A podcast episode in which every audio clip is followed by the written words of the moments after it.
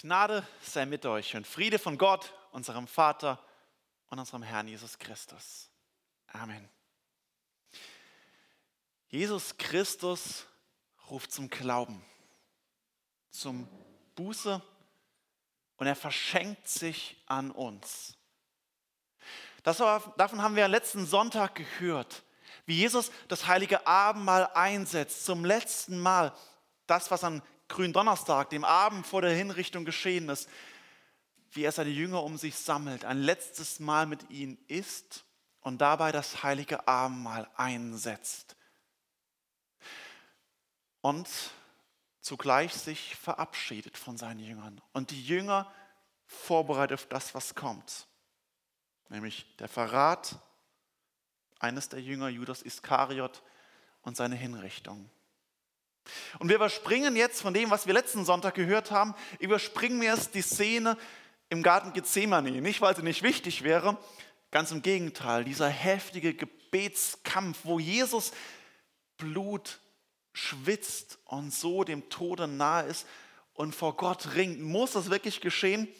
Und zugleich, wie er vom Vater dort vorbereitet wird und wie dann tatsächlich dann Judas kommt mit den Soldaten der Palastwache und Jesus wie ein Schwerverbrecher abgeführt wird und vor ein jüdisches Gericht zunächst den Hohen Rat gestellt wird. Und ich lade euch ein, wenn ihr Bibel dabei hat, aufzuschlagen, Matthäus 26. Wir lesen heute den Predigtext ab Vers 57 bis 68. Und wer nicht eine Bibel einer darf gern Freitag und Sonntag eine mitbringen oder auch vorne mitlesen.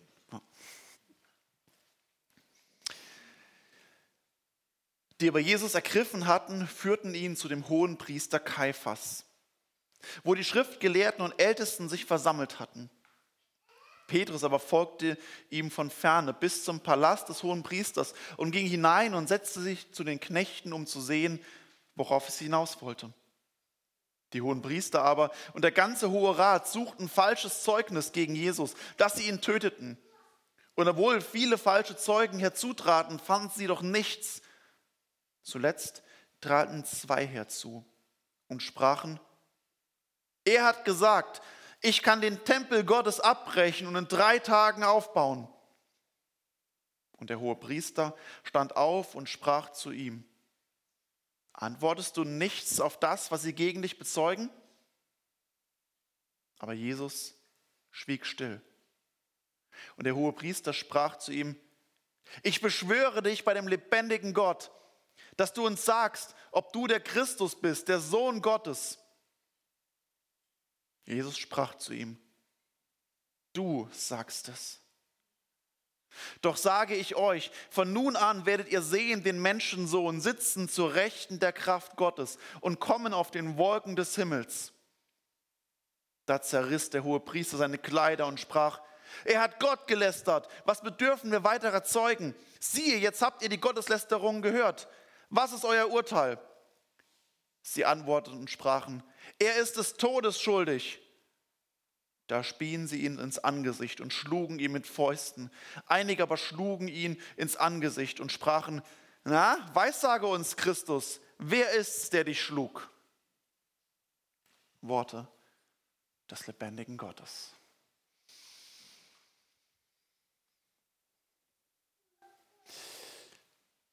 Jesus steht unter Anklage.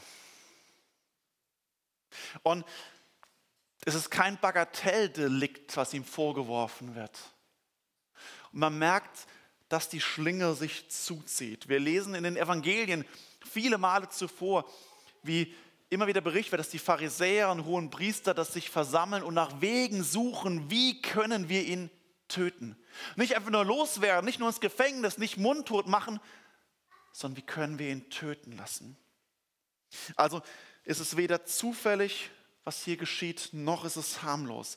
Ganz im Gegenteil, es steckt ein perfider, satanischer Plan dahinter. Sie suchten falsche Zeugnisse. Sie suchten Falschaussagen, damit sie ihn töteten. Und alles war bestens vorbereitet auf diesen Moment. Und das merken wir nämlich auch, wenn es ist, wenn wir lesen, die aber Jesus ergriffen hatten, führten ihn zum hohen Priester Kaiphas wo die Schriftgelehrten und Ältesten sich bereits versammelt hatten. Das heißt, es war schon vorher klar, am Vorabend, heute Nacht, heute Nacht schnappen wir endlich. Also Termin war schon vorher für die Versammlung, für das Gericht. Und dort ist der hohe Priester, der ist entscheidende, die entscheidende Person. Der hohe Priester hat im Judentum eine ganz besondere Rolle. Er ist der höchste der Priester, er ist der oberste Priester, der oberste Richter und derjenige, der das Volk vor Gott und Gott vor dem Volk vertritt.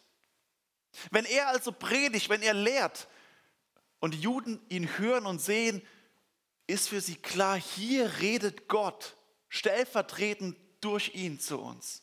Und umgedreht ist es die Aufgabe des hohen Priesters, das Volk vor Gott zu vertreten. Er, der oberste Fürsprecher im Gebet. Und besonders ist es verboten mit einem festen Judentum, das höchste, dem Yom Kippur-Fest, dem großen Versöhnungstag. Denn an diesem Tag, dort darf nur der hohe Priester einmal im Jahr in den allerheiligsten Teil des Tempels, davor in der Stiftshütte, ein Bereich, der abgetrennt war mit einem Vorhang. Dort darf nur der hohe Priester nur einmal im Jahr hin, dort wo die Bundeslade steht, wo die zehn Gebote drinstehen und der Gnadenstuhl, der Gnadendeckel obendrauf, wo Gott verheißen hat, hier bin ich gegenwärtig. Und hier in die Gegenwart Gottes darf nur der hohe Priester nur einmal im Jahr mit einem Zweck, nämlich zu bitten vor Gott um Schuldvergebung für sich und das Volk. Der große Versöhnungstag. Er, der hohe Priester, hat eine entscheidende Rolle im ganzen Judentum. Und bei ihm in seinem Palast, in seinem Wohnhaus versammelt sich der Hohe Rat. Und der Hohe Rat ist die geistliche, die politische und juristische Führung des Volkes. Also Bundesverfassungsgericht, Regierung und Bundestag in einem. Es gibt gute Gründe, warum wir das heute getrennt haben. Hier war es zusammen. Und es ist alles gut vorbereitet. Das erkennt man auch daran, dass sie sich in seinem Palast treffen.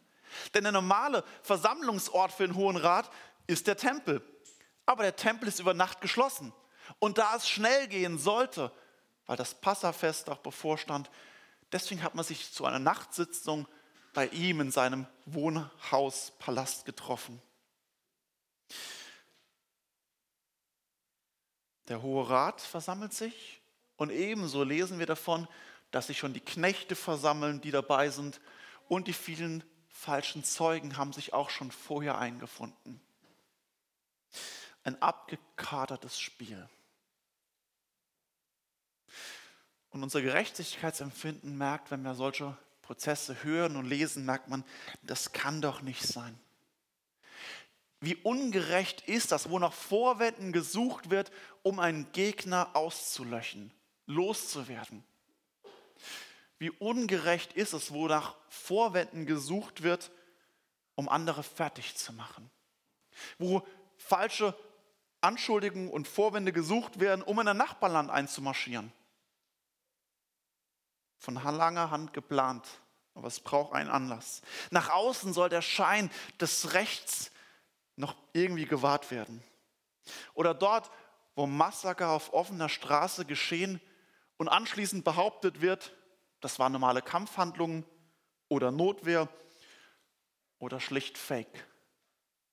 Und jeder, der das liest und hört oder wie in der letzten Woche die Bilder sieht, merkt in seinem, Unre in seinem, in seinem Gerechtigkeitsempfinden, das ist zutiefst Unrecht. Das kann doch nicht sein.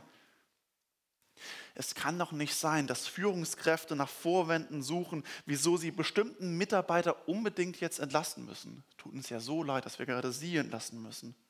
Oder wie nach Gründen gesucht wird, wie endlich der Nachbar angezeigt werden kann, der mich schon so lange nervt und der immer laut ist und der jetzt endlich kann ich ihn anzeigen und es ihm heimzahlen.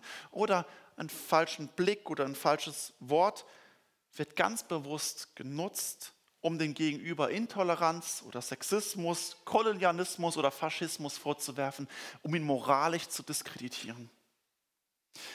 So tickt unsere Welt.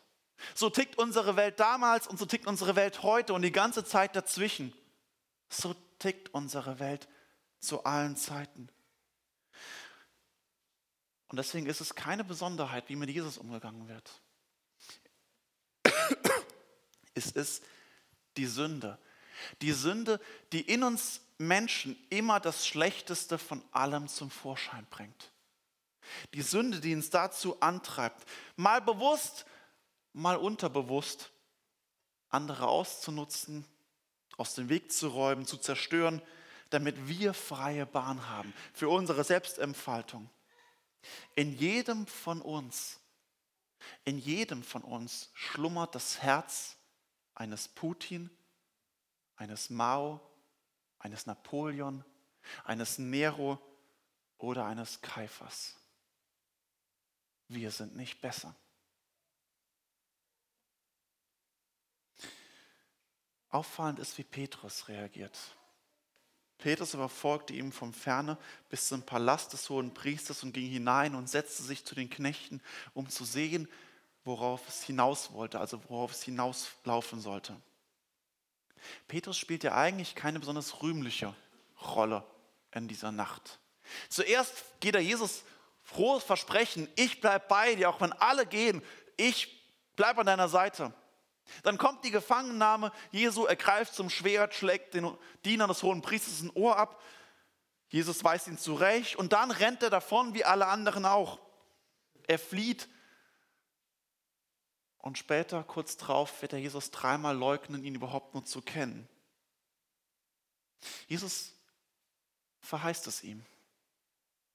Und Petrus flieht tatsächlich weg von der Gefangennahme Jesu und er wird auch dann Jesus gleich darauf verleugnen, aber er kommt zurück. Er kommt zurück, weil er es doch nicht aushält. Ich will wissen, was mit Jesus ist. Ich will ihn nicht verlassen. Und dass er diesem Trupp der Gefangennahme folgt und bis hineingeht in den Palast des Tempels, sich dort unter die Knechte mischt, ist für ihn lebensgefährlich und damit auch hoch anzurechnen. Er ist nicht der Depp in dieser Nacht, sondern er ringt mit sich. Und er will und er wird Augen und Ohrenzeuge der Verhandlung. Deswegen haben wir die Verhandlung auch so detailliert, weil Petrus Augen- und Ohrenzeuge davon ist. Er will sehen, was mit Jesus geschieht. Er will es hören. Aber so wie das Herz eines Kaiphas in jedem von uns drinsteckt, steckt auch das Herz eines Petrus in jedem von uns. Mal so, mal so. Ich will und ich kann nicht. Und genau das drückt Paulus später, wird er einige Jahre später an die Römer schreiben, Kapitel 7. Denn das Gute, das ich will, das tue ich nicht. Und das Böse, das ich nicht will, das tue ich. Ich elender Mensch, wer wird mich erlösen von diesem tot verfallenen Leibe? Was ich will, das schaffe ich nicht. Und das, was ich nicht will, tue ich. ein Herz eines Anklägers und das Herz eines Leugners, eines Wankelmütigen steckt in uns. Und das ist die große Not, die offenbart wird. Die große Not in dieser Welt, dass wir einen Erlöser brauchen. Dass du einen Erlöser brauchst, dass diese Welt einen Erlöser braucht. Und so wartet eigentlich die gesamte Welt Petrus, Kaiphas, der Hohe Rat. Und wir als Teil dieser Geschichte und dieser Welt warten darauf, wie reagiert Jesu? Wird er sich nun endlich verteidigen? Wird er zum Gegenangriff ausholen? Wird er die Lüge überführen und die Gerechtigkeit endlich aufrichten, wonach diese Welt sich doch sehnt und lechzt? Nein, Jesus aber schwieg still. Obwohl Jesus die, die Lügen entlarven und das abgekartete Spiel enttarnen könnte, wie er die Angreifer ihrer eigenen Sünde überführen könnte, tut er es doch nicht. Jesus greift nicht zu einem Akt der Selbstbehauptung, obwohl er im Recht wäre. Es wäre schlichte Gerechtigkeit, doch er tut es nicht. Er ist eben nicht wie Will Smith, der vor versammelter Mannschaft auf die Bühne tritt. Er hätte können hingehen und Kaiphas eine Ohrfeige reinhauen. Ähnlich wie Chris Walk. Und es wäre gerecht gewesen. Jesus lächelt auch nicht überlegen und denkt sich, erst wartet mal, ihr werdet schon sehen. Er verstummt.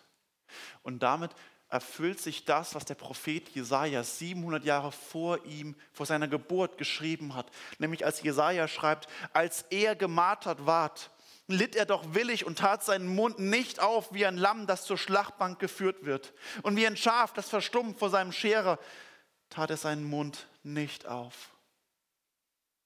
700 Jahre vorher ist genau das die Prophetie, die sich in diesem Moment erfüllt. Jesus schweigt. Jesus erduldet die Lüge. Er erträgt den Hass. Und in der Folge der Nacht und des Karfreitags nimmt er die Sünde auf sich. Und indem er das tut, wendet sich die Verhandlung. Dann zunächst kommen ja die vielen falschen Zeugen. Und Markus in seinem Evangelium ergänzt noch das Besonderheit, dass diese vielen Zeugen deswegen unglaubwürdig waren, weil sie sich gegenseitig widersprechen. Der eine sagt das, der andere genau das Gegenteil. Und für alle war irgendwie klar, naja, so richtig einen Grund, ihn umzubringen, haben wir noch bisher nicht gehört. Doch dann treten zwei neue auf. Und dass Matthäus das so betont, merkt, plötzlich kommt so eine andere Dynamik rein, eine andere Stimmung. Die Sache wird heikel. Zuletzt traten zwei herzu und sprachen, er hat gesagt, ich kann den Tempel Gottes abreißen und in drei Tagen aufbauen. Obwohl der Hohe Rat von Anfang an festgelegt hat, sie wollen Jesus töten und loswerden, ist es doch kein Schauprozess, weil sie doch nach wirklichen Argumenten suchen. Sie sind von der Schuld Jesu überzeugt und sie wollen ihn einer tatsächlichen Schuld überführen. Und als die Zeugen das sagen, könnte was sein. Der hohe Priester hakt nun ein und er merkt, hier könnte was sein. Es sind zwei Zeugen. Nach jüdischem Recht müssen es mindestens zwei oder drei Zeugen sein. Hm. Hat Jesus das tatsächlich gesagt? Bea nickt. Marianne ist nicht ganz sicher. Hat Jesus das gesagt? Ja und nein. Also alle Unentschlossenen waren quasi gerade richtig, ja, wahrscheinlich aus voller Überzeugung so gesagt hat. Im Johannesevangelium, also nicht mal bei Matthäus, im Johannesevangelium Kapitel 2, Vers 19 sagt Jesus, ganz zu Beginn seines Wirkens, Jesus antwortete und sprach zu ihnen, brecht diesen Tempel ab und in drei Tagen will ich ihn aufrichten. Klingt also wirklich sehr ähnlich, hat Jesus gesagt. Doch es ist wie die Schlange im Garten Eden, die sich herzuwindet und Eva ans Ohr flüstert, Eva, sollte Gott wirklich gesagt haben? Hat er das so gesagt? Und Eva, ja, so was in der Art hat Gott gesagt, hat, nämlich so ungefähr. Also ein ganz klares vielleicht hat Gott das so gesagt. Der Satan kommt nicht in der Gestalt der Finsternis, dass man ihn direkt auch entlarven könnte, sondern der Satan kommt immer in der Gestalt des Lichts. Er kleidet sich wie im Licht. Und deswegen, wenn dir das Wort Gottes wichtig ist, kommt natürlich auch der Satan. Und es hört sich ganz ähnlich an wie das, was Gott in seinem Wort auch gesagt hat. Nur minimal verdreht. Satan, lateinisch der Diabolos, heißt übersetzt der Durcheinanderbringer. Derjenige, der die Dinge verdreht, dass sie scheinen wie Licht, dass es aussieht wie das Gute, aussieht wie die Wahrheit und doch zur Sünde, zur Rebellion und zum Kampf gegen Gott verführt. Genau das ist das Satanische dran. Es sieht aus wie Licht und ist tiefe Finsternis. Daher ist es wichtig, nicht einfach nur in etwa zu wissen, was Gott sagt. Jesus hat doch mal irgendwo gesagt, das begegnet viel zu oft mir in Gemeinden, in Diskussionen, Gespräche. Aber in der Bibel steht doch, Punkt und Punkt. Ja, vielleicht. Irgendwas so in der Art. Deswegen ist es wichtig, wirklich Gottes Wort zu lesen und Wort für Wort zu studieren, gründlich zu ergründen und immer wieder Bibelverse und ganze Kapitel auswendig zu lernen.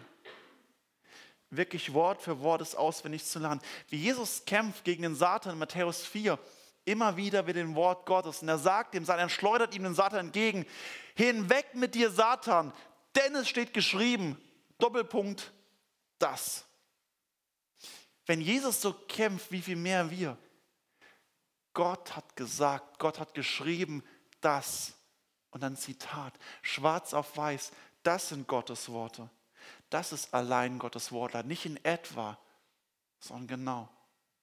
Deswegen es ist gut und wichtig, Bibelfässe auswendig zu lernen. Die Tageslosung jeden Morgen oder den, Wochen, den Wochenspruch, den Vers des Tages oder ganze Kapitel und dann fangen mit Römer 8 an.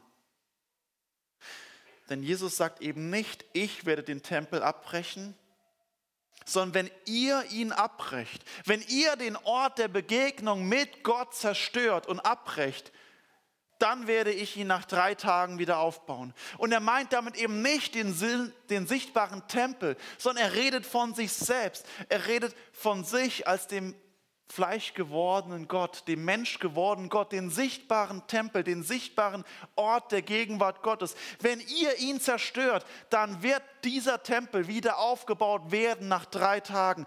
Dieser Tempel, der Leib Jesu wird nicht im Grab verwesen, sondern er wird nach drei Tagen wieder auferstehen. Das ist das, was er meint und was er gesagt hat. Doch selbst diese Falschaussage reicht nicht aus, um Jesus zu Tode zu verurteilen.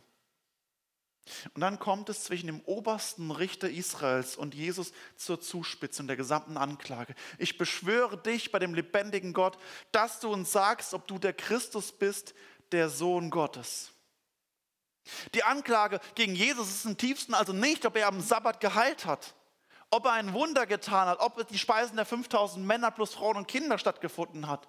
Es ist auch nicht eine Anklage, ob es die Bergpredigt, ob das, das alles richtig war oder nicht, Jesus wird nicht für seine Wundertaten oder seine Lehre im tiefsten am Ende angeklagt, sondern zur Debatte steht die Identität Jesus. Wer bist du? Das Evangelium, die frohe Botschaft Jesu Christi lautet deswegen nicht, er kann Wunder tun. Komm zu ihm, weil er kann all deine Wünsche erfüllen.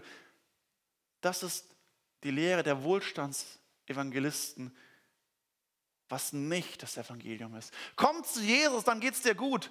Er gibt dir alles. Er ist dein Schuldvergeber, er ist dein Glücklichmacher. Das ist nicht das Evangelium. Denn nicht das, was Jesus tut, sondern wer er ist, ist der entscheidende Punkt. Bist du der Christus, der Messias, der Sohn Gottes? Und hier kommen zwei Linien des Alten Testamentes zusammen. Das eine ist die Linie des Christus, des Messias. Hebräisch der Gesalbte, Griechisch eben Christus. Christus und Messias ist das gleiche Begriff, einmal Hebräisch, einmal, Griechisch. Und dem Volk Israel ist verheißen, es wird ein Messias kommen, ein Nachfahre des Königs Davids, ein neuer König, der gerecht sprechen wird. Er, der das Volk sammeln wird. Äußerlich, der das Volk befreien wird und der sie wieder hinführen wird in die Gegenwart des lebendigen Gottes. Das ist die Messias, die Christuslinie. Und die andere Linie, die was verborgener ist, ist der Sohn Gottes. Derjenige, der im Psalm 110 solche verheißen wird, der, der zu Rechten Gottes sitzt, derjenige, mit dem er seine Allmacht teilt und der als der Sohn beschrieben wird. Und die Juden war nicht ganz klar, ob es zwei getrennte Personen sind oder ob es eine Person ist.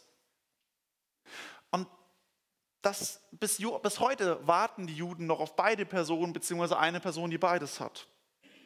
Und nun sitzt der hohe Priester alles auf diese Frage. Bist du der Messias? Bist du der Christus? Bist du der Befreier? Oder bist du sogar der Sohn Gottes? Messias zu sein, das haben viele vor Jesus und viele nach Jesus von sich behauptet. Und das wäre auch nicht so das Problem gewesen. Wenn du der Messias bist, wenn der Christus bist, der Befreier, dann beweis es werde unser König, schmeiß die Römer aus dem Land und richte wieder das Königtum von David auf. Beweis es. Das ist nicht das Problem. Doch der Anspruch, Sohn Gottes zu sein und dann der Lüge überführt zu werden, das ist ein Todesurteil. Denn das ist Gotteslästerung. Gotteslästerung, wenn du sagst, ich bin Gott selbst und es ist klar, dass du es nicht bist, das ist Gotteslästerung und darauf steht die Todesstrafe im Judentum. Deshalb lautet im Kern die Frage an Jesus, bist du nur der Christus oder willst du auch der Sohn Gottes sein? Und genau diese Frage stellt sich bis heute. Wer ist Jesus für dich? Ist Jesus der, der eine gute Bergpredigt gemacht hat, eine gute Ethik aufgestellt hat? Ist ein interessanter Mann, gelehrt, ganz sympathisch, hat er Gutes getan? Ist er der Befreier? Ist er der Glücklichmacher? Oder ist es der Sohn Gottes, der Allmächtige, in seiner vollen Pracht und Herrlichkeit? Denn wenn Jesus das ist, dann ist es völlig egal, was er tut. Dann gehört ihm unsere Anbetung, dann verdient er unsere Hingabe, dann verdient er dein ganzes Leben, weil er ist, der er ist. Nicht, was er tut, sondern weil er ist, der er ist. Dein Schöpfer, Gott selbst. Wer ist Jesus? Für die Welt und wer ist Jesus für dich? Und bei dieser Frage gibt es am Ende keinen Graubereich. Es gibt nur schwarz und weiß, hopp oder top. Es wäre schön, wenn ich dir Graubereich anbieten könnte. Aber es ist am Ende die Frage, ist Jesus der größte Scharlatan oder ist er der allmächtige Gott? Es geht leider nicht kleiner. Und in dieser völligen unterschiedlichen Beantwortung sind zwei völlig gegensätzliche Konsequenzen. Und sie zeigen sich in der einen Antwort Jesu. Jesus aber sprach zu ihm, du sagst es. Doch sage ich euch, von nun an werdet ihr sehen, den Menschensohn sitzen zu Rechten der Kraft Gottes und kommen auf den Wolken des Himmels. Und Jesus bezieht sich da genau auf das, was Petrus uns in der Schriftlesung vorgelesen hat, nämlich auf Daniel 7. Und siehe, es kam einer mit den Wolken des Himmels wie eines Menschensohn und gelangte zum dem, der uralt war. Daher kommt das Bild, dass Gott der Vater, der alte Mann mit weißem Rauschebart auf dem, auf dem Thron ist. Das ist gar nicht, das ist ein biblisches Bild. Ähm, der, der uralt war und er wurde vor ihm gebracht. Der gab ihm Macht, Ehre und Reich. Einer wie eines Menschen Sohn. Deswegen redet Jesus von sich in Evangelien immer wieder als der Menschensohn. Der Menschensohn ist nicht, ja, ich bin der Sohn eines Menschen, ja, das ist äh, völlig unspektakulär. Aber Jesus weist damit auf seine Identität drin und sagt, hier in Daniel wird einer verheißen wie eines Menschensohn. Der, der aussieht wie ein Mensch, aber seine Identität war viel, viel mehr. Er ist kein normaler Mensch, sondern der allmächtige Gott teilt mit ihm seine Allmacht. Und Jesus sagt, wenn er sagt, der Menschensohn, redet er genau davon. Hier ist 100% Mensch und 100% Gott in einer Person. Er hat alle Macht im Himmel und auf Erden und er kommt mit den Wolken des Himmels, so wie er 40 Tage nach seiner Auferstehung an Himmelfahrt auch mit den Wolken zurück zum Vater gehen wird. Und die Engel sagen, genau so wird er wiederkommen, mit den Wolken und einem himmlischen Heer. Und er wird wiederkommen zu richten die Lebenden und die Toten. Genau dieses Gericht findet in der Prophetie bei Daniel nämlich statt. Das Gericht über die Sünde, das Gericht über dem Satan, dem Tier, das Gericht über der Sünde. Und Christus ist der, der der Richter ist. Jesus Christus wird wiederkommen. Aber nicht als kleines Baby, wieder im Futtertrog geboren, sondern als König und als Richter dieser Welt. Doch wie kommt er für dich? Und das liegt in dieser einen Aussage drin. Jesus sagt Gott, dem hohen Priester, du sagst es. Wie bereits im Predigtext vergangene Woche, ist es eine auffällige Antwort. Bei, Mark, bei Markus und bei Lukas sagt Jesus einfach nur, ja, ich bin es. Und das ist auch korrekt, weil Jesus im Nachsatz ja auch das zugibt, dass er es ist. Doch wenn Matthäus eben das schreibt, dieses Du sagst es und es so überliefert hat, zeigt es auf eine Besonderheit. Nämlich, dass Jesus bis zu seiner Kreuzigung als der Retter, der Evangelist auftritt. Er ist unterwegs als derjenige, der eindringlich zum Glauben aufruft und fordert und sagt, kehr doch um, kehr um. Und er stellt sich hier vor den hohen Priester, den höchsten des Volkes Israels und stellvertretend vor das gesamte Judentum in Israel und sagt, du sagst es doch. Das sind deine eigenen Worte. Du hast es doch gesehen dass ich der Sohn Gottes bin. Du hast einen eigenen Mund. Du siehst es, so erkenne es doch. Glaub es doch. Halt dich daran fest. Es ist in deinem eigenen Mund. Jesus wirbt, Jesus kämpft nicht gegen die Anklage, sondern er kämpft um Menschen, um den hohen Priester. Er kämpft um ihn, so wie Paulus schreibt, um todverfallene Menschen. Jesus ringt um Kaiphas, Jesus ringt um ganz Israel, Jesus ringt um Putin bis heute, Jesus ringt um dich. Du sagst es. Es sind deine Worte in deinem Mund. So glaub es doch. Nimm es doch an. Ihn als den Sohn Gottes, den persönlichen Retter und Erlöser. Der, der dich befreit. Der, der die Macht der Sünde bricht und zerstört. Du sagst es doch. Jesus wirbt. Jesus wirbt bis zum Schluss. Ach, dass dieses Du sagst es zum Rettung wird. Die Erkenntnis, Jesus ist der Sohn Gottes, dass sie auch für dich zur Rettung wird. Nicht einfach nur zu sehen, Jesus, ja, ganz spannend, sondern zu erkennen, er ist der Sohn Gottes. Denn wer Jesus nicht zu Lebzeiten als Herrn, und als Erlöser anerkennt. Wer nicht zum Glauben an ihn kommt, ihm nachfolgt, ihm sein Leben übergibt und die Vergebung der Sünden erfährt, die Befreiung aus der Macht des Satans, dem begegnet Jesus, wenn er wiederkommt, als der Richter. Schwarz oder weiß. Am Ende gibt es nur Schafe und Böcke, links oder rechts, kein Dazwischen, kein Abwarten, kein Mal überlegen, es entscheidet sich daran, wie ich zum irdischen Jesus stehe. Ob er lediglich ein irdischer Befreier oder der Sohn Gottes ist. Und der eigentliche Angriff, den Jesus macht, ist gerade, dass er vor der Sünde verstummt, sie am Kreuz trägt und am Ostern über ihr zu triumphieren, damit alle, die an ihn glauben, nicht verloren gehen, sondern das ewige Leben haben oh, dass du dazugehörst. Amen.